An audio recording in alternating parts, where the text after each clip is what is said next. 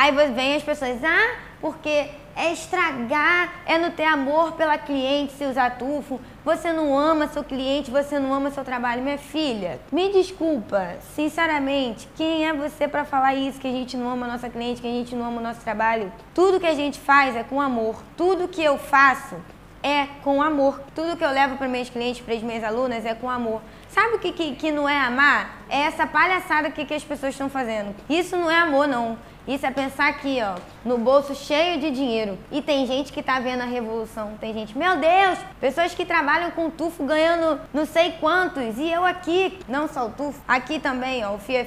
Faço muito fio é o Barbie Glamour, que é uma técnica que eu desenvolvi aqui também de fio é que é uma das técnicas mais procuradas e mais caras do meu estúdio. Esse que eu tô aqui, ó, que você tá me vendo aqui no, no YouTube, é um tufo sem nó. Se você olhar bem aqui, ó, é um tufo sem nó. É uma das técnicas mais caras do meu estúdio que eu cobro. Essa e o Babs Glamour. Olha só, tudo que a gente faz é com amor. Aí a pessoa vem falar que você não faz com amor. Ser uma leste é isso pensar no próximo, tá? E é, é, muito gratificante você ver uma cliente terminar, se olhar no espelho e se achar linda.